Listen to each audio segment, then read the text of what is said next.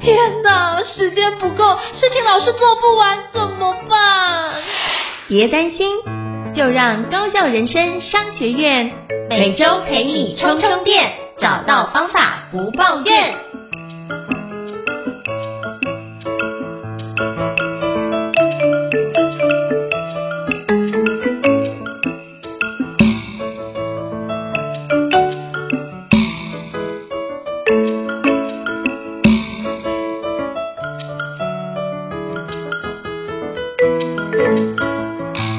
大家好，我是赵英成，欢迎大家来到高校人生商学院 Podcast 的新书访谈节目。那我不知道最近大家使用 ChatGPT 的方式有没有帮助你的工作效能提升呢？那在写文章，像我自己常写文章，或者是在工作上需要用到一些文书处理的内容，其实我真的觉得 ChatGPT 可以帮助我处理很多的事情哦。那今天我想跟各位介绍一本新书，叫做《一分钟经验 ChatGPT 爆款文案写作圣经》，写作教练 Vista 教你用 ChatGPT 写出引人入胜的销售文案哦。那写这本书的作者呢，就是好朋友，就是郑伟权老师，就是我们俗称的 Vista 大哥，我们都称为 V 大。那今天非常荣幸邀请 V 大来跟我们分享他的新书哦。那我们欢迎 V 大，Hello V 大你好，Hello，Hello，一晨老师好，大家好，很开心哈，又来上这个高校人生商学院，是非常感谢 V 大的一个莅临哦。那是不是可以邀请 V 大简单跟听众做一下自我介绍，让大家可以多认识您一些呢？好，大家好，我是 Vista，呃，我姓郑，我叫郑伟权，但是因为我的名字太复杂了哈，所以各位叫我 Vista 就好了。我想各位，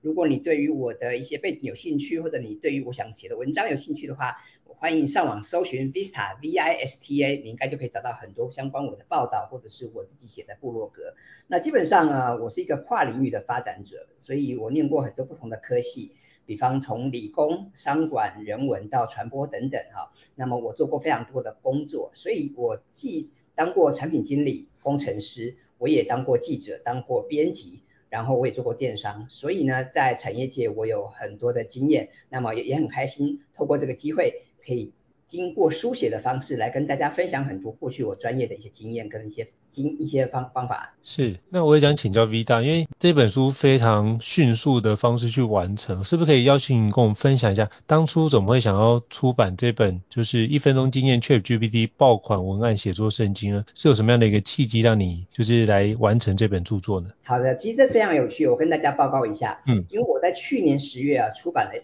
另外一本书，叫《文案力就是你的超能力》。然后那本书，当然大家听书名就知道，这是一本谈文案写作的书。所以原本哈，其实这个 ChatGPT 这本爆款文案写作圣经，其实是不在我的出版计划之内的。因为毕竟在去年年底的那个时候，其实我们大家也还不知道 AI 的世界哈，已经有这个惊天动地的一番变化。所以当时出版那本书，原本是希望跟大家分享一些文案写作的一些方法跟技巧，但是并没有预期到，哎，不到半年之内哈，居然在这个商业的世界有这么大的变化。所以从去年年底开始哈，就格外的关注这个 AI 的发展。那么到今年年初的时候，哇，这个浪潮更不得了哈。那然后我们在跟出版社的编辑们聊天的时候，就聊到这个趋势。然后这个我的总编贾总编就问我说，有没有兴趣来写一本这样的书？那基于这样的考量，加上因为那时候呃坊间还没有相关的资讯嘛，所以我们就觉得说，哎，可以一起来写一本书啊、呃。其实这本书的主轴，我觉得还是在文案写作，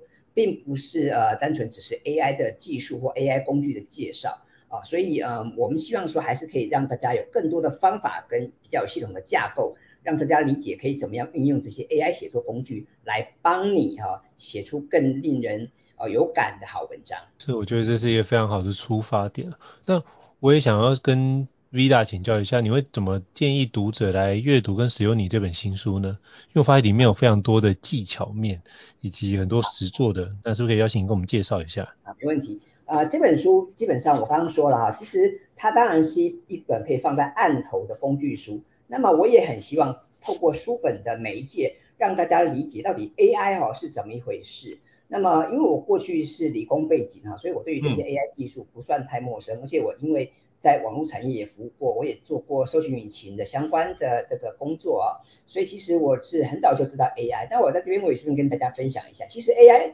由来已久，一九五六年呢就有 AI 这样的一个想法了，所以其实它不是一个新东西。嗯、但是这一两年哦，大家才格外感受到 AI 的魅力跟它带来的影响力。所以呢，现在坊间虽然有很多的媒体报道或很多的部落格文章在谈 AI，但是呃还是比较是片段的哈，或者是趋势的报道，比较没有一个方法或系统。所以当我在看，在思考说要来写本这样的书的时候，我也觉得说不要把它写成只是一个工具介绍的的参考书，因为一来工具它是不断在迭代、不断在改版，那么也许你等书写好的时候，它又改朝换代，它又改版了哈，所以这样的这个应用的价值并不大。所以我还是希望说这本书呢，我们是借助 ChatGPT 的方式来进行职场写作，所以在这个地方，我希望可以透过这样的方式来帮助大家。所以。我们谈到这本书啊，一分钟经验 ChatGPT 这个爆款文案写作圣经，我还是希望说大家能够学习到正确的写作方法，那么再搭配 AI 的力量，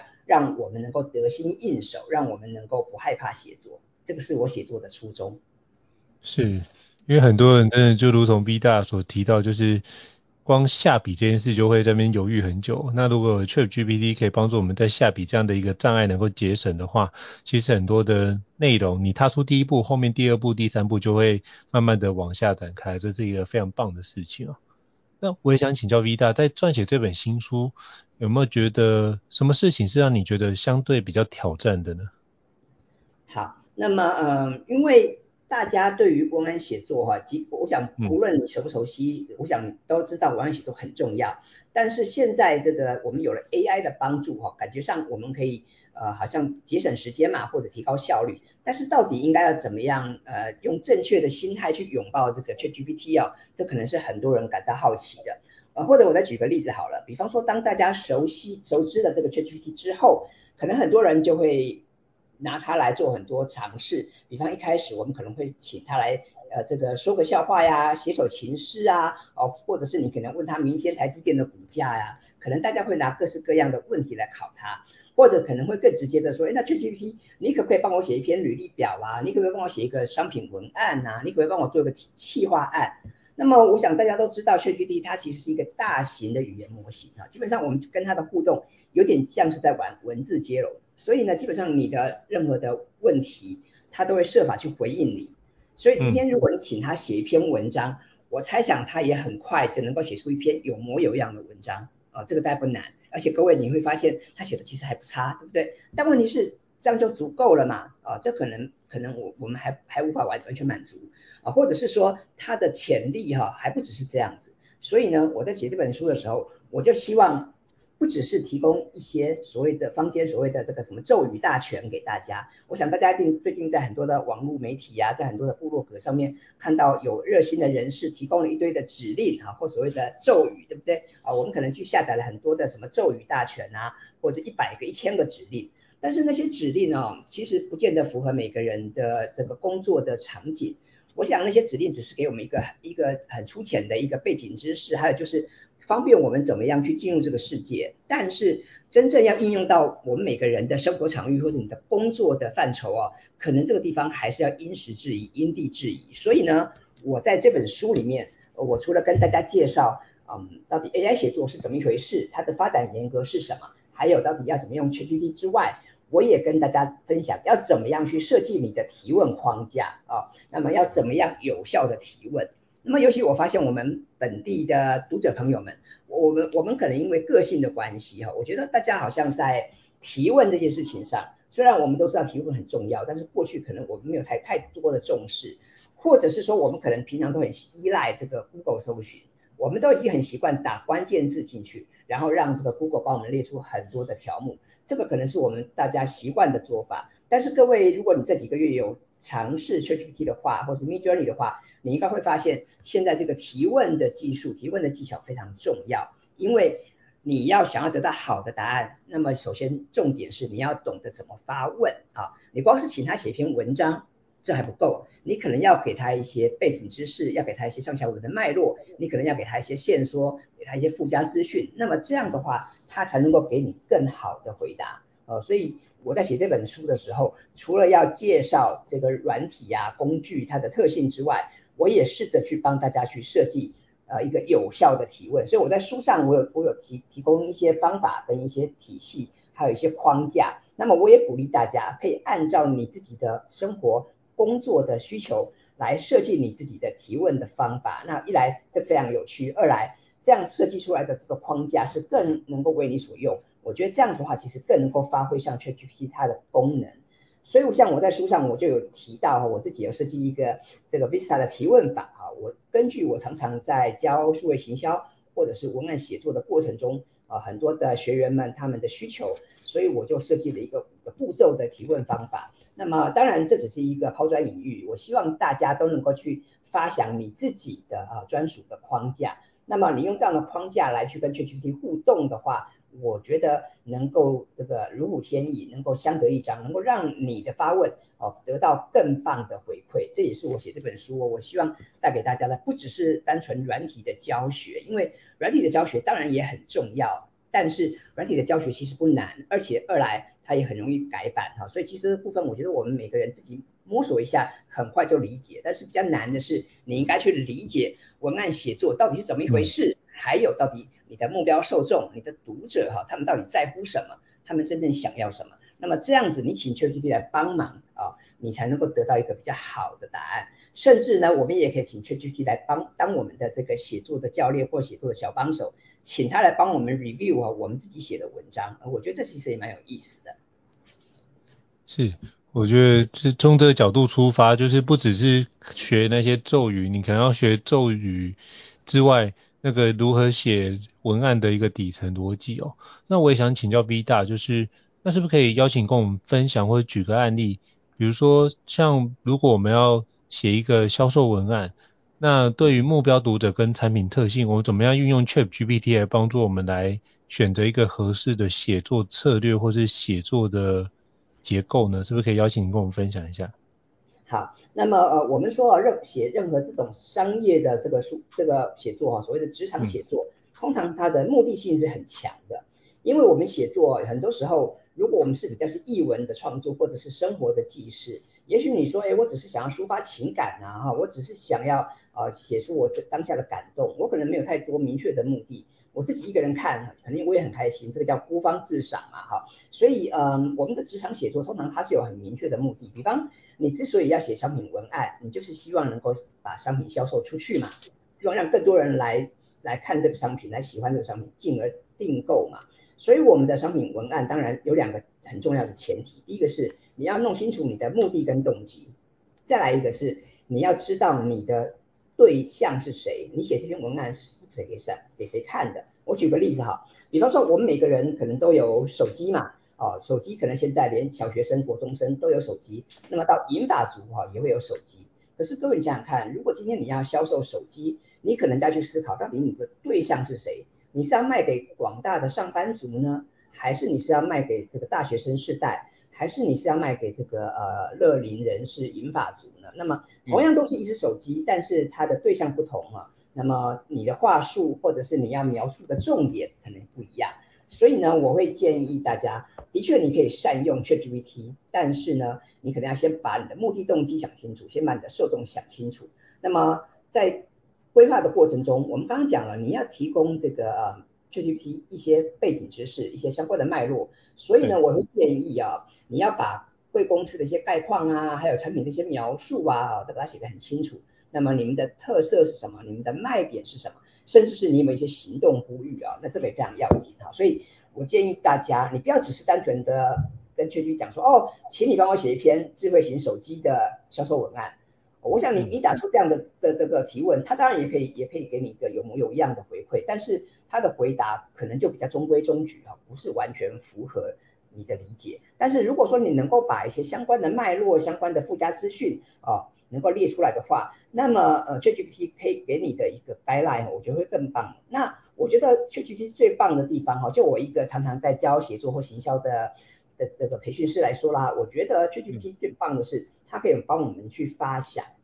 很多人觉得写作很难哈，有一句话说提笔千斤重嘛哈，就是一开始写觉得好难哦。那么就是因为虽然你可能收集了很多资讯，你可能也做了很多功课，但是一开始哈、哦、下笔的时候你还是没有头绪。所以呢，如果现在我们能够请 ChatGPT 帮我们呢做一些提点的话，我觉得这是一个很棒的事情。所以呢，你甚至也可以提请他帮你注意一下，哎，到底一个好的商品文案需要有哪些关键要素？那么我们再根据他提的这些关键要素，我们来哈逐一的来去思考，那么就很棒。所以我觉得像商品文案哈，的确你要先让大家知道到底你在卖什么东西。那么因为现在市场产业产业非常竞争，我想我们很多时候都有很多的竞品嘛，所以你当然要先去思考，哎，贵公司的产品，你们的特色是什么？你们的卖点是什么？你们的市场区隔是什么？那么当然在谈到文案本身，你就会有让就要去想你怎么下标，你要有引人注目的标题，对不对？你要有很精彩的内容。然后甚至是包括像价位啊、像好处啊等等，也都要写得很清楚。所以这个地方我会建议大家，你最好能够先提供 ChatGPT 一些相关的资讯，那这样的话哈，才能够去抓到这些 TA 他们的眼球啊。所以我们简单小结一下，就是第一个，你可能在写商品文案的时候，你要先有一个副案，你要先清楚知道你想要得到什么答案啊。所以我觉得我们在用 ChatGPT 的话，我会建议大家先反过来想，就所谓的呃以终为始啦，就是你要先去思考你希望得到什么样的答案，再去设计你的问题啊，你不要随便的就问他说，哦，你帮我写一篇文案好吗？你帮我写一个履历表好吗？他当然可以写，但是他写出来的答案可能不是那么的理想啊，所以我建议大家，呃，你可能要去想想看。比方说像文案等等来讲，你可能会想，那我要有一个引人入胜的标题呀、啊，我要有很明确的产品介绍啊，嗯，然后甚至是我可能要有一些呃客户的口碑评价呀、啊，我可能要有一些好康优惠啊，还有就是可能要最后要有一些明确的行动呼吁等等哈、你可能讲讲哦，我需要有这些元素才构成我的商品文案。那么想清楚之后，你当然就知道说，那好，我在哪个地方可以好好去加强。那刚刚我们说了哈，ChatGPT 其实呃你不只是可以要他写嘛。我们也可以反过来，就是我们写好一篇草稿之后，请他帮你 review 啊。当然这个地方要稍微注意一下啦，因为嗯，我们要把一些敏感或者比较注意的这这个公司资讯还是要先拿掉哈，避免这个外泄哈。但是你可以把你写出来的这个大纲或者是草稿，请 ChatGPT 帮帮你 review，帮你审核，帮你过目。你可以问他，哎，你觉得这个商品产品文案有没有真的吸引到我们想要锁定的？好比说大学生世代。或者是银发族啊，或者是这个白领人士，你可以问问他。那好比你问他说，哎，我现我现在写的这篇啊，这个智慧型手机的销售文案，那么我想要锁定这个三十岁到四十岁世代的白领人士，那你可以帮我看看是不是真的有打中这些人？那如果他说没有，那是哪些地方还要补强？因为我觉得这是蛮蛮不错的。所以啊，ChatGPT 是一个很好的工具，但是我想。大家一定要懂得如何去活用它啊，这个才是我们真正的关键，也是我写这本书啊，我希望跟大家分享的一个重点。所以就是如何能够了解你的需求，不然的话，ChatGPT 写出来很多时候是一个模糊或是没那么精准的内容，所以我们还是要放入自己的一些想法跟期待，以及我们可以把相关定位做清楚的话，ChatGPT 真的就可以帮助我们模拟出更细致而且是我们所期待的一个素材哦。那我也想请教，就是 Vida，因为其实包含现在很多像 ChatGPT 或者其他 AI 工具，其实可以提供很多丰富的写作的素材。那我们要怎么样避免自己不要过度依赖，就是 ChatGPT 而失去我们自己的创造力呢？是不是你不知道你有什么样的一个做法可以提供给我们参考呢？好，那么我我很同意刚刚易成老师提到的哈，的确 ChatGPT 啊或者任何的 AI 工具啊，的确非常方便啊。我想一开始大家一定觉得。很开心，大家也可能花了很多时间去去体验，我觉得很棒。但是呢，呃，我们人之所以有别于这些 AI 工具哦，我们有两个很棒的呃特性。第一个是我们有思考能力嘛，第二个是我们有创造力嘛。所以我也会建议大家，虽然这些工具很方便，但是我建议你不要把所有的工作哈都丢给 AI 了，所以不要把所有的工作都让他们外包了。这样一来这样子很可惜，二来呃，毕竟以现在的这个技术来讲，AI 写出来的东西还是有些局限，或者是。还是有一些哈特定的一些风格了哈，所以我觉得这样的同质性还是很高，因为毕竟不会只有你一个人可以用 ChatGPT 嘛，我想大家都会用 ChatGPT，所以大家写出来的东西可能会大同小异啊。那这个地方我我就建议各位，你可以善用它来当做你的小帮手，你可以让它帮你发想，帮让帮你收集灵感啊，这个是没问题的。但是呢，最重要的是你的专业是什么，你的观点是什么啊，这个非常重要。也就是说。我们其实看文章哈，我们读文章，其实我们要看的是你的观点，要看的是你的想法，那么呃，而不是那些中规中矩哈，或者只是单纯看资讯。那么过往哦，我我在教文案写作的时候，我也发现很多人其实他忙了半天，他都在堆砌资讯，他都在只是注意这个文笔的好坏。那么我觉得有点可惜。当然你说啊，这个出口成章，文笔好，的确读起来是赏心悦目，这个我同意啊。我我也觉得文笔的确很重要，可以学习的。但是我觉得职场写作来讲，更重要的是你要能够把你的想法讲得很清楚，所以简单明了啊，所以这个是非常重要的。一来也节省大家的时间，所以我会建议大家呢，呃，你还是要去想想看，那到底你的观点是什么，你的专业是什么，还有你能够提供的价值是什么。所以呢，我建议大家不要把所有的工作都丢给 ChatGPT，你可以请他帮你发想，你可以请他帮你开一个头，甚至是你可以把你写出来的文章，请他帮你帮你 review，帮你过目啊，请他给你一些建议。那么我觉得这是不错的啊。那我我可以举个实际的案例好了，嗯，我现在如果在这个经济日报哈、啊、写一个数位行销的专栏，也写了好几年了。那么各位知道吗？那个一专栏哈，因为它受限于报纸的篇幅，所以它的长度是是有限制的啊。所以一篇专栏大概大概八百字到一千字左右。那么我曾经就把我在经济日报的专栏呢贴到这个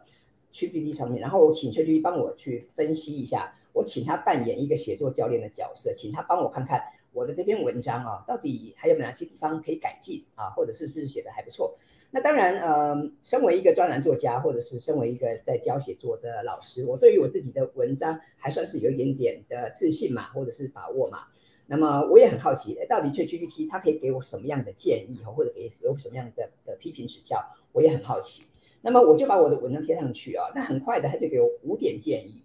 哇，洋洋洒洒列出了五点呢。那么我就我就自己哈、平心静气的看了一下这五点建议，我觉得非常有意思啊。因为如果从一个写作教练或者一个老师的角度，或者一个作家的角度来看，我我必须说，他给我的五点建议里面，至少有三点哈、是马上就可以去采行的，是值得参考的。那么另外两点，我是觉得呃，就是嗯还好，那可可可做可不做，所以各位也不妨思考一下。你想五点建议，至少我就觉得有三点都是蛮蛮值得去采行的，表示他给我们的建议的确是蛮好的啊。我所以我觉得就是我们要懂得怎么样去善用工具，这个非常重要啊。那当然，我我们必须说，我们文章最重要看的是观点啊，看的是它的价值。所以呢，ChatGPT 的确很方便，它也的确可以帮我们做很多事情。但是，一来我还是不建议大家完全把工作都丢给它做；二来是我还是鼓励大家，呃，可以把它当成是一个小帮手，当当成是一个协作的一个对象，那么让他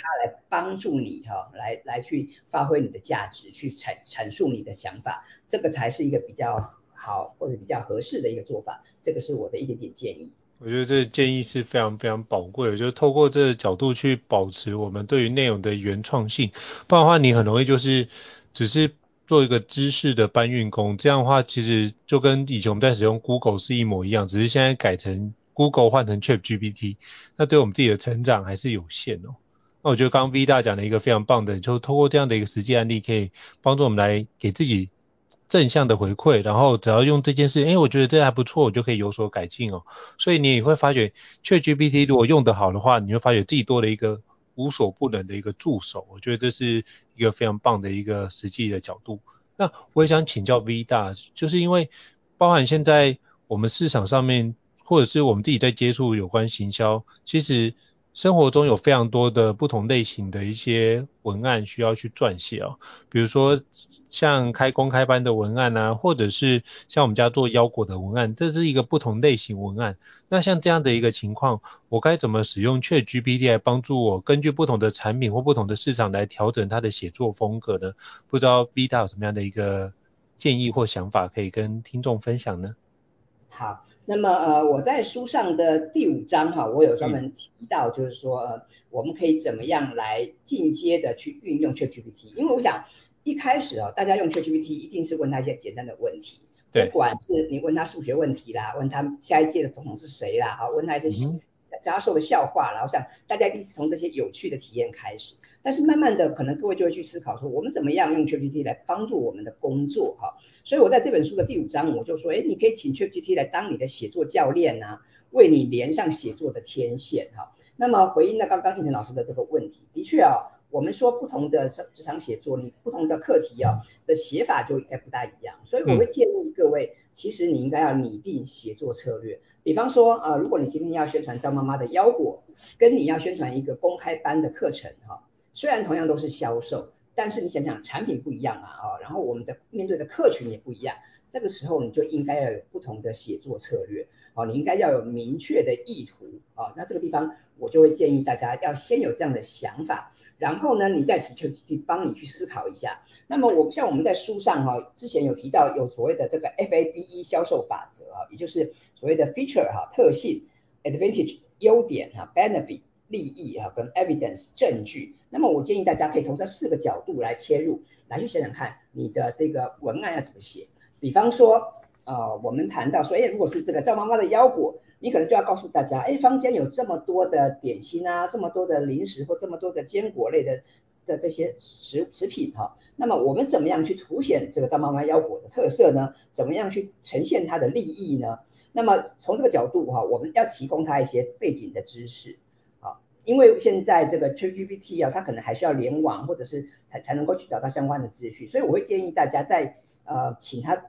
一起来协作写文案的时候，你最好能够先给他一些参考资讯，然后呢，让他逐一的按照这个 FABE 的方式啊来去帮你做一些剖析，我觉得这样的话其实是一个比较好的方法。如果你单纯单纯请他帮你写一篇这个。啊，张妈妈腰果的这个文案，他一定也写得出来啊，他可能也可以杜撰出这个赵妈妈的丰功伟业啊，但是问题是这个东西符合你的需求吗？啊，符合这个客群的想法吗？可能就要打个问号了啊。所以这个地方我会建议大家，就是你可能要先有一个副案，你可能要先去想想，你到底你想要一个什么样的答案，你希望一个什么样的答案？如果你能够越精准的把你想要的答案哈，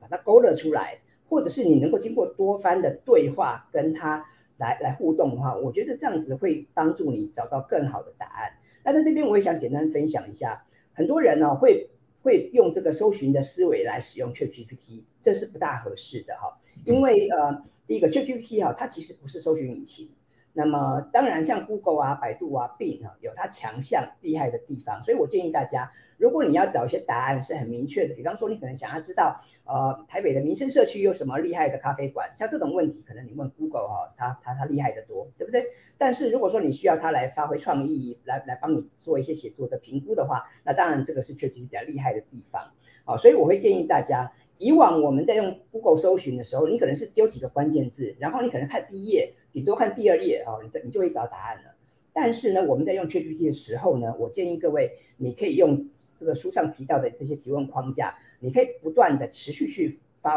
发问，而且呢，我建议大家你要不断的限缩你的这个对话跟你的提问的这个方向，那么这样的话才能让它越来越聚焦，不然呢，它就像一个文字接龙的一个一个方式，它不断的跟你文字接龙哈，那么有时候还天外飞来一笔哦，这样子反而你的这个你会被它打乱，所以我会建议大家，你可能要想先想清楚，到底你希望得到一个什么样的答案。然后再去设计你的提问方式，那这样的话，你就能够很快的得到一个很好的帮助。那当然，我们刚刚讲回来啊、哦，这个文案写作啊，我想我们还是希望各位去发挥你的巧思啊，去发挥去把你的观点把它讲清楚、说明白。所以我建议大家，呃，我们可以请 ChatGPT 帮我们去想想一些点子啦，帮帮我们看看还有哪些地方写的不够周延，帮我们做些补充，这是没问题的。但是呢，呃，主要的这个发想、主要的创作，我们还是希望交给我们每位朋友啊、我们自己来来实做。我想这个还是比较重要的部分。嗯，非常感谢 Vita 给我们的一个非常宝贵的一个提醒哦。我觉得透过这样的环境之下。或者透过这样的一个技巧，就可以帮助我们在写很多不一样的一个文案或是文章的时候，可以更加的聚焦，而且是得到我们所期待的一个结果。所以就是以终为始的往回推，那你可以如何去把这个逆向工程的展开，就可以是让我们。ChatGPT 为我们所用。那最后我也想请教 V 大，就是请问一下 V 大，那你觉得这本新书《一分钟惊艳 ChatGPT 爆款文案写作圣经》最近有什么样的新书分享会或是相关的活动呢？可以跟我们分享一下吗？好，没问题哦。那么最近因为阴影这本书就是刚出版哈，所以有办一些活动。那么呃，简单跟大家分享一下，像六月十一号哈的这个在台中一品书屋有一场这个呃讲座哈。那么另外在这个六月十四号的晚上。那个台北市工业会也有举办一场免费的线上课程，那么名字就叫做 AI 写作炼金术啊，那么欢迎大家来报名参加。然后另外在六月二十七号啊，是由这个哈密书城哈，就是电子书啊，那么也欢迎大家来这个也是免费报名参加。那么你如果你有买这个我们的这本书的电子书的话，那么还你还可以获得这本书的精美的简报。那么以上三场活动呢，就分享给大家。那么如果大家有空的话，也欢迎上来一起来跟我们一起相见欢，然后一起来聊聊怎么样来这个利用 AI 工具来增进你写作的技巧。好，那就非常感谢 V 大来跟我们分享哦。那如果各位听众觉得高效人生商学院不错的话，欢迎在 Apple Podcast 平台上面给我们五星按赞哦。你的支持对我们来说是一个很大的鼓励。那如果还想要了解相关的一个内容呢，也欢迎 email 或者是讯息让我们知道，我们陆续安排像 V 大这样的一个专家来跟我们做分享。再次感谢 V 大，谢谢。那我们下次见，拜拜。拜拜，谢谢。高效人生商学院，掌握人生选择权。